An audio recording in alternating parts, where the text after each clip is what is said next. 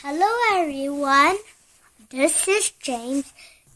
I want to read a book called Green.